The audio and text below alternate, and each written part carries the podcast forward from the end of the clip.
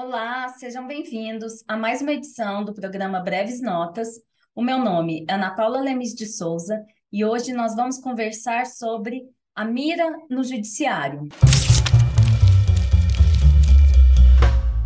A nossa conversa é sobre uma estratégia que foi adotada pela campanha de Bolsonaro e que tem se agravado agora no segundo turno, que é justamente a mira no judiciário, o ataque ao Supremo, ao TSE, ao Judiciário de uma forma geral. Nós sabíamos que as eleições de 2022, especialmente a partir do segundo turno, ela tinha tudo para virar uma reprise das eleições de 2018, especialmente quanto à difusão de fake news e a utilização de uma máquina de disparos em massa dessa, dessas notícias falsas e de todo um aparato desinformacional. Só que o Brasil de 2022 não é o mesmo que o Brasil de 2018. Primeiro, porque Lula está no páreo da disputa, com vantagem eleitoral sobre Bolsonaro, e a narrativa de que a Lava Jato era uma operação imparcial, séria, contra a corrupção, virou, no mínimo, uma piada de mau gosto.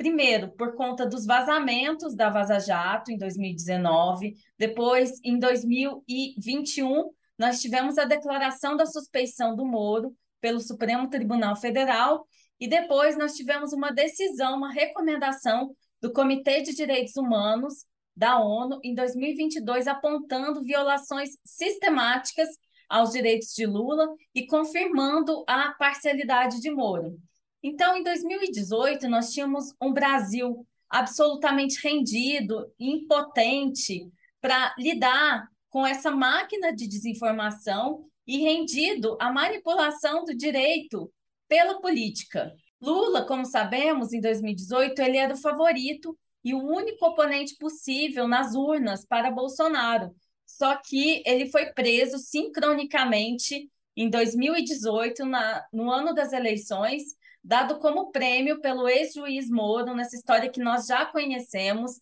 que posteriormente foi convertido em ministro da Justiça, hoje eleito senador e um aliado importante de Bolsonaro. A confirmação recente desse uso estratégico do direito para alcançar fins políticos, de tirar Lula das disputas nas eleições presidenciais de 2018, foi justamente a reaproximação de Moro e Bolsonaro. E lembrando que Moro deixou o governo Bolsonaro em abril de 2020, acusando Bolsonaro de interferência na Polícia Federal para blindagem da família e também de aliados corruptos. E Moro fez várias declarações chamando Bolsonaro de corrupto, de incompetente, dentre várias outras coisas que as pessoas resgataram agora com essa reaproximação estratégica, mais uma vez tendo foco a, a criação de, ou tentativa de criação de uma desvantagem eleitoral para Lula. O segundo motivo é que o cenário no judiciário também não é o mesmo daquele de 2018. Em 2020, houve um aprimoramento das instituições no trato das fake news, e o presidente do TSE, Alexandre de Moraes, ele prometeu tratar com a devida seriedade os ataques sistemáticos à democracia. Ele já é conhecido pela atuação muito contundente no inquérito das fake news e prometeu que seria muito firme quanto ao combate à desinformação quando ele estivesse na presidência do TSE, tanto que o TSE ele tem um sistema de eleição que é por revezamento. O Bolsonaro já sabia que seria o Alexandre de Moraes, o ministro presidente do TSE durante essa corrida pela reeleição e passou a atacar, como já sabemos, sistematicamente o Alexandre de Moraes em diversas ocasiões, justamente com esse interesse de criar uma, uma certa cisma, uma certa uma, uma certa sensação de que o Supremo ele tem muito poder e que ele está sendo atacado, que ele está sendo perseguido e que estão querendo é, prestigiar e favorecer o Lula. Uma outra questão é que, diante desse cenário que se desenha no TSE e da desvantagem do Bolsonaro na disputa do segundo turno das eleições, ele passou a mirar justamente no órgão que é incumbido de combater as fake news, já que as fake news elas estavam, digamos, no coração da campanha bolsonarista. Então, digamos que Bolsonaro ele duplicou as apostas nessa reta final das eleições e passou a utilizar a sua máquina propagandista para descredibilizar o TSE, gerando uma percepção nas pessoas de que haveria uma censura em favor de Lula. Nós temos em apenas um dia a Jovem Pan inventando ter sido censurada, ela fez essa invenção por meio de uma diretiva do seu próprio corpo de advogados, uma coisa bizarríssima, sendo que, na verdade, o que o TSE tinha feito era conceder em três processos os devidos e já conhecidos direitos de resposta que visam equilibrar o pleito eleitoral diante da divulgação por meio da Jovem Pan de conteúdos sabidamente inverídicos então, houve um acatamento do pedido judicial da coligação Brasil da Esperança contra o grupo da Rádio Pan-Americana, da qual a Jovem Pan é, é filiada, e houve uma aplicação dos dispositivos do Código Eleitoral que proíbem a conduta de espalhar notícias fraudulentas e mentirosas. Não houve uma censura como eles tentaram espalhar, mas sim uma é, uma estipulação de multas, uma definição do direito de resposta, que é um direito que está previsto em vários dispositivos normativos, inclusive é um direito previsto já há bastante tempo dentro da, da no, do nosso corpo normativo. E essa mentira ela escalou de tal maneira que um, eles colocaram um homem na gravação da, da Jovem Pan fingindo que era um censor, que é o funcionário responsável pela censura da Jovem Pan. E isso foi escalando de tal forma que o próprio TSE teve que vir no portal que eles criaram para apuração de fake news e falar: olha, é fake news que estamos censurando a Jovem Pan, apenas concedemos em três pleitos da coligação Brasil da Esperança o direito de resposta. E é claro, né, isso tudo faz parte de um plano estratégico do Bolsonaro, que, como o nosso vídeo sugere, o título do nosso vídeo é a mira no judiciário, que é atacar as instituições que são responsáveis por combater as fake news. Em paralelo a esse evento da Jovem Pan, nós tivemos também o pastor bolsonarista André Valadão inventando uma decisão Conselho Federal de Medicina também inventando supostas decisões do Tribunal Eleitoral que tiveram que ser desmentidas pelo TSE. E a minha reflexão aqui é baseada no chamado paradoxo da tolerância do Karl Popper, no sentido de que uma tolerância ilimitada ela leva ao próprio desaparecimento da tolerância. A pergunta que nós devemos fazer é até que ponto devemos tolerar os intolerantes? Por isso que é um paradoxo. E a minha pergunta aqui é: até que ponto nós devemos tolerar essa suposta liberdade de expressão quando ela está calcada em uma difusão fraudulenta de fake news? Digamos que é, a liberdade de expressão ela não pode, ela não deve tolerar a liberdade de expressão ilimitada, porque essa suposta liberdade de expressão ela passa a ser utilizada para infringir, ofender, incentivar a violência e ataques às liberdades individuais. Em outras palavras, combater a mentira, garantir o respeito à lei, garantir o respeito à Constituição não é censura, pois em um regime em que tudo é tolerado, a própria liberdade de expressão se dissipa. Um novo capítulo dessa mira no judiciário foi a partir da publicação do TSE da resolução 23.714, que endureceu o combate às fake news e à desinformação nas redes sociais na semana que antecede o segundo turno das eleições.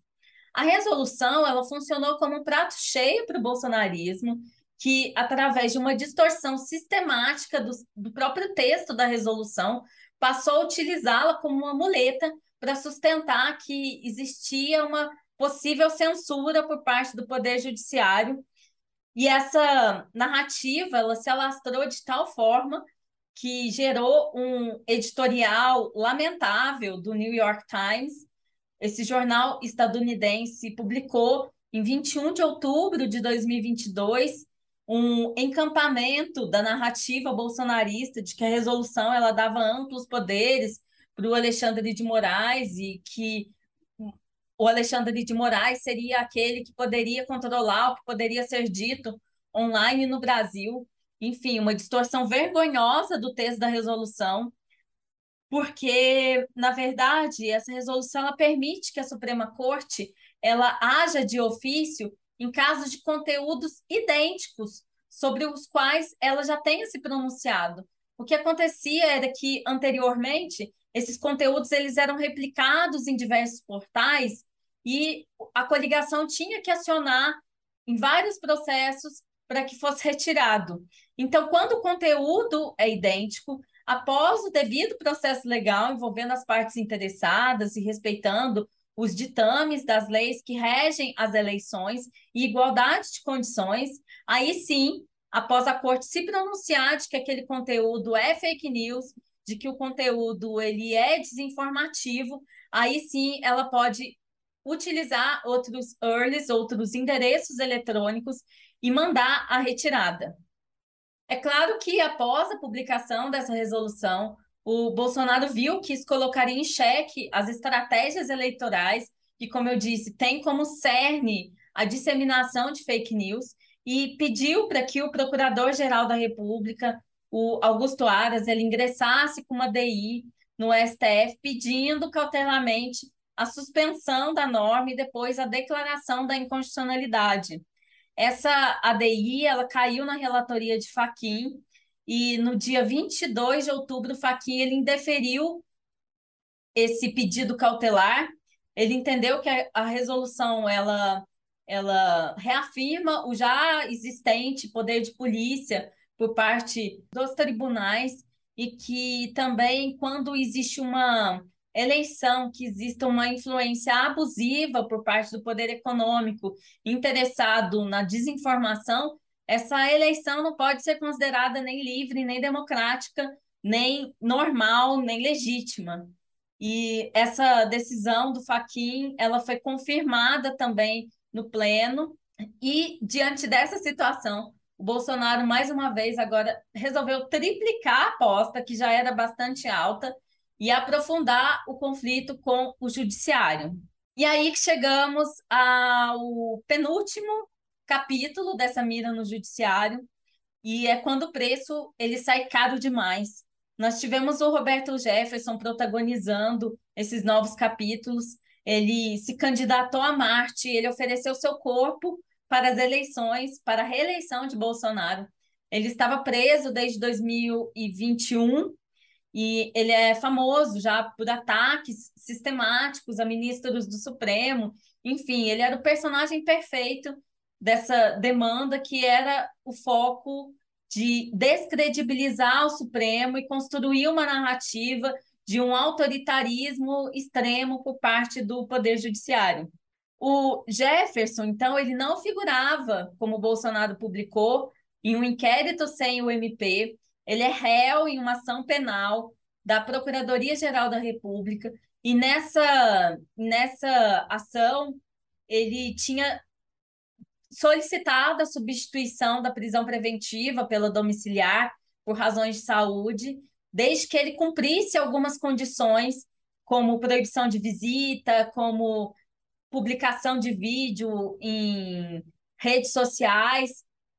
ou por meio de pessoas interpostas, que foi o caso que ele utilizou a rede social da filha, e essas medidas elas vinham sendo reiteradamente descumpridas. Foi nesse contexto, então, de sucessivos descumprimentos por parte de Roberto Jefferson, que ele publicou um vídeo com ofensas gravíssimas e misóginas contra a ministra Carmen Lúcia. Ele não vou nem replicar aqui nada do que ele disse, porque são coisas horríveis, e ele estava acusando a ministra de censura no caso da Jovem Pan, que nós mencionamos lá no início dessa nossa conversa. Então, diante do cometimento de novos crimes, dos reiterados descumprimentos dessas condições impostas para a substituição da prisão preventiva pela domiciliar, foi determinada a revogação das benesses e a volta do Roberto Jefferson para o regime da prisão em regime fechado. A ação ela foi calculada com o objetivo de levar o conflito com o judiciário a um outro patamar. O objetivo do Roberto Jefferson, assim, muito claro na operação policial, era se converter num Marte e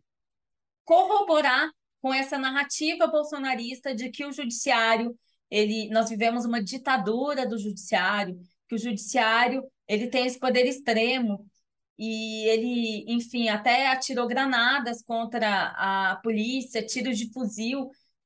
com todo o objetivo de que tivesse uma resposta truculenta por parte do judiciário para que alimentasse a narrativa. Olha como o Alexandre de Moraes ele age, olha como eles fazem quando nós falamos alguma coisa de ministros do Supremo. Mas podemos dizer que ele errou um pouquinho, um pouquinho, tá? Estou sendo generosa. Ele errou bastante a mão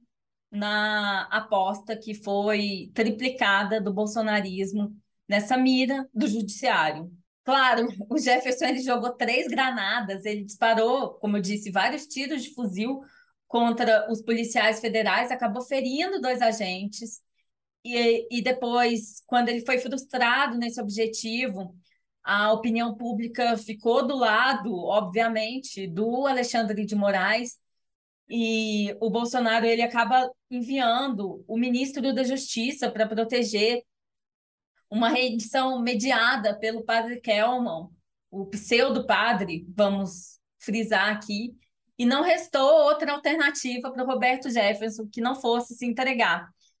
E ao Bolsonaro, obviamente, restou negar as alianças com seu aliado, seu velho aliado, Roberto Jefferson, porque ele agora passou a ser indiciado por quatro tentativas de homicídios e ambos se tornaram reféns na queda de braço que eles mesmos armaram contra o Supremo. E agora chegamos ao último capítulo dessa mira do judiciário, que é a alegação da campanha de Bolsonaro de que existem documentos sérios que, em tese, comprovariam uma fraude em propaganda de rádio em favor do Lula. Ele falou que houve, houve 154 mil inserções a menos para Bolsonaro. O ministro Alexandre de Moraes ele ordenou em 24 horas que a coligação do Bolsonaro ele comprovasse as alegações e que, portanto, aditasse a petição inicial que trazia documentos apócrifos, não existia realmente uma auditoria sob pena de indeferimento da ação e de apuração de crime eleitoral por parte da coligação. A campanha de Bolsonaro aditou o processo, como o Alexandre de Moraes solicitou, e eles, desde o início, falavam: olha, essa fraude vai provocar uma ilegitimidade do pleito. Eles trouxeram alguns relatórios que, na verdade, não servem para comprovar nada do que foi alegado. Isso foi colocado também porque o monitoramento que eles utilizaram em software, ele é feito por webcast. O webcast, ele não é obrigatório para vinculação das inserções dos candidatos, então os dados que foram gerados e que foram utilizados como suposta prova dessa fraude eleitoral. Eles são dados absolutamente incompletos, imprecisos, e independente do resultado processual, a aposta clara do Bolsonaro foi em mobilizar a sua base para que gerasse um, um ódio ao Supremo, um ódio ao TSE, uma sensação de, de desconfiança geral, como ele já fez várias vezes em relação às urnas, em relação ao sistema eleitoral como um todo. E o Alexandre de Moraes ontem publicou a decisão indeferindo a ação, encaminhando esses fatos para serem apurados quanto ao cometimento de crime eleitoral. E eu não preciso dizer que o Bolsonaro, naquela convocatória do seu corpo de ministros, em uma reunião de urgência, era um ensejo golpista. Ele queria que os aliados dele eles corroborassem com essa narrativa de perseguição, essa narrativa de ilegitimidade para adiamento das, das eleições, que ele é bem, bem sabe que está em desvantagem e agora uma desvantagem praticamente incontornável em relação ao Lula. Então, se o objetivo deles era corroer essa democracia pelo ataque à democracia, sob o pretexto de exercer uma liberdade, digamos que as miras erradas nunca foram tão certeiras, porque eles tentaram dissolver essa liberdade de expressão em uma liberdade de munição, uma liberdade de agressão, e o tiro da instabilidade institucional saiu literalmente pela culatra, porque nem os aliados do Bolsonaro encamparam essa narrativa golpista que se utiliza do direito e de uma reclamação eleitoral para fins de desestabilizar as instituições e gerar todo um pânico em relação ao resultado. Narrativa essa que sabemos é encampada por setores da mídia que já tem alianças antigas com Bolsonaro, enfim, muito alerta, porque a mira no judiciário, a mira no TSE nunca foi ocasional. Se você gostou desse vídeo, se inscreva no canal, curtam, compartilhem e esperamos que domingo seja restabelecida algum suspiro de normalidade nesse nosso Brasil.